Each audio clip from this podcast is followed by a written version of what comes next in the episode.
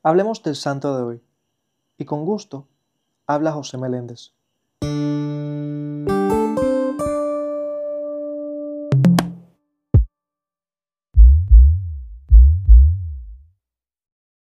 Bueno, el santo de hoy es Santito.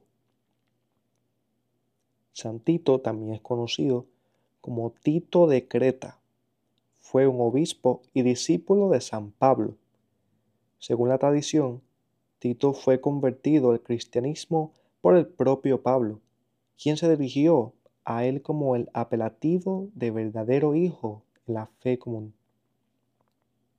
Tito acompañó a Bernabé y a Pablo al concilio de Jerusalén, donde se discutió sobre la libertad de adhesión a la ley hebrea para los nuevos conversos de origen pagano. Por la epístola a Tito se conoce que Tito había sido puesto al frente de la iglesia de Creta. Posteriormente, se encargó de la Nicópolis en el Epiro.